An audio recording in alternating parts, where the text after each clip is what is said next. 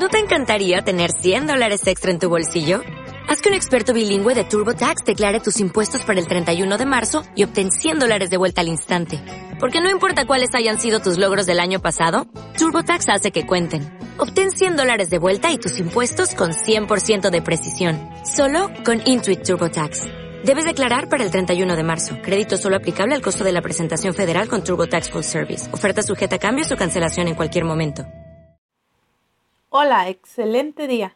Mi nombre es Alejandra Zamarripa de Farmacia San Jerónimo y Óptica Clínica Santa Lucía.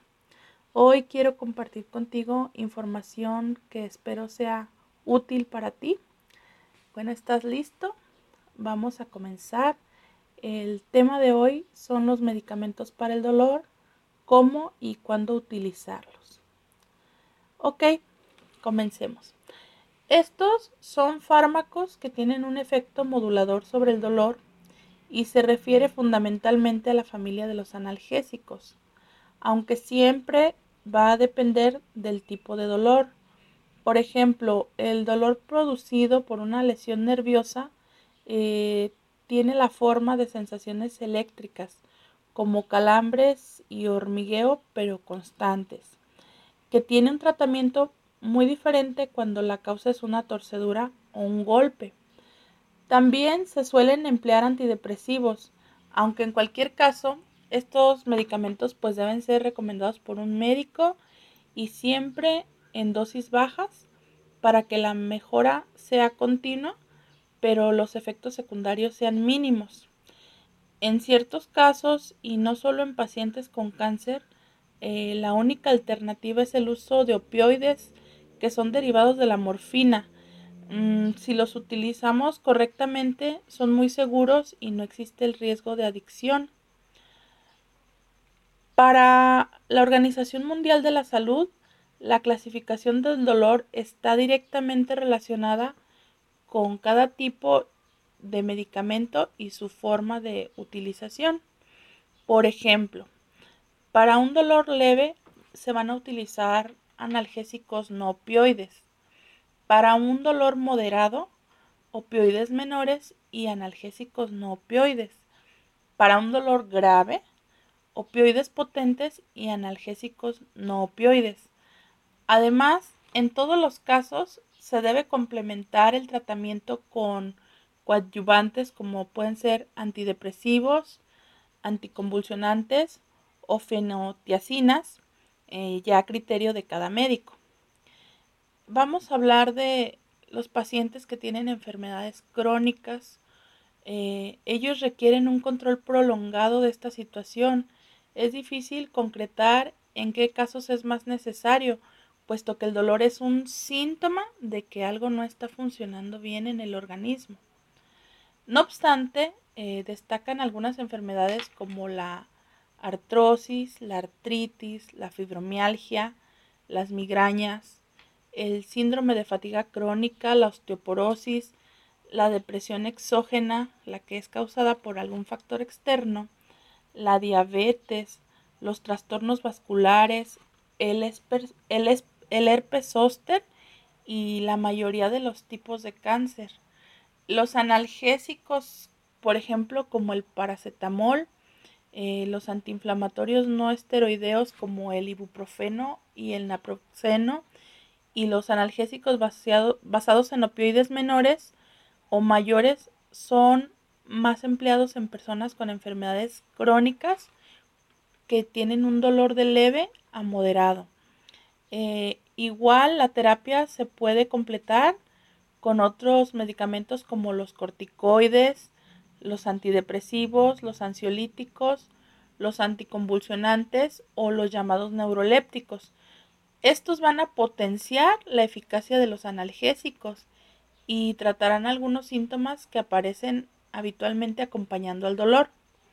Eh, sobre el uso de derivados opioides, los más potentes contra el dolor son aquellos que incluyen codeína, fentanilo, morfina y oxicodona. Eh, los pacientes con cáncer, como se ha comentado, es otro grupo importante de personas que requieren el uso de medicamentos para el dolor. Eh, es importante puntualizar que los pacientes no deberían soportar ningún tipo de dolor, así como también tienen que estar bien informados sobre los posibles efectos secundarios para identificarlos fácilmente y no se generen complicaciones. Los principales fármacos administrados contra el dolor en personas con cáncer son los analgésicos no opioides, los opioides o narcóticos y otros como los anticonvulsivos o antidepresivos para el dolor neural o los esteroides para la hinchazón, siempre siguiendo una escala de menor a mayor. El personal de enfermería juega un papel muy importante en el control del dolor, tanto por la valoración del mismo como la educación sanitaria que le imparte al paciente y la adhesión a tratamientos, es decir, eh, llevan un control estricto de la medicación. Hay otras alternativas para tratar el dolor. En el caso de las personas con un dolor crónico, existen terapias complementarias para actuar cuando la medicación ya no es suficiente o definitivamente no funciona. Una es la estimulación eléctrica. La sensación de dolor en ciertas áreas puede reducirse con el uso de aparatos estimuladores que funcionan muy bien si se aplican sobre la piel, aunque otros más sofisticados hacen efecto cuando se aplican cerca del, sistema nervioso, la médula espinal o el cerebro. Eh, sin embargo, recuerda que estas técnicas invasivas se realizan solo si otros métodos más simples han fallado eh, al intentar aliviar el dolor. La rehabilitación es muy importante eh, hacer ejercicios y movimientos controlados en las extremidades que tienen dolor. Esto ayuda a restaurar la elasticidad de las articulaciones y los músculos, lo que contribuye a la mejora en la calidad de vida del enfermo. Eh, hay programas de tratamiento del dolor. Algunas unidades realizan programas especiales que duran de dos a cuatro semanas donde se enseña al paciente a convivir con su dolor, incluso si el dolor no desaparece por completo. Estos programas son más comunes en el extranjero, pero ya están llegando a nuestro país y tienen mucho éxito. También está el apoyo psicológico, dado que el dolor puede, puede tener un efecto psicológico sobre la vida del enfermo, mm, se debe de añadir este tratamiento al farmacológico. En ocasiones, hablar con un psicólogo puede ayudar a una persona a convivir mejor con el efecto negativo que el dolor puede tener sobre su vida social. Eh, la relajación es un ejemplo de los métodos utilizados por algunos psicólogos en, estos casos. Eh, existen varios casos de dolor donde la fórmula para aplicarlo, aplacarlo, perdón, es un bloqueo nervioso. Se trata de técnicas muy sofisticadas para alcanzar al nervio causante del dolor. Eh, consisten en agujas guiadas por rayos X o TAC que realizan una interrupción parcial, temporal incluso permanente del nervio que transporta el dolor. Esta interrupción puede realizarse con sustancias químicas, con frío o con calor. Siempre eh, la mejor recomendación es acudir al médico, seguir el tratamiento y tener horarios muy estrictos en la medicación.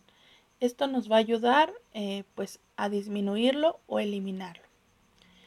Esto es todo en cuanto al tema del dolor, gracias a las personas que envían sus comentarios y muy pronto hablaremos de temas que ya nos han sugerido.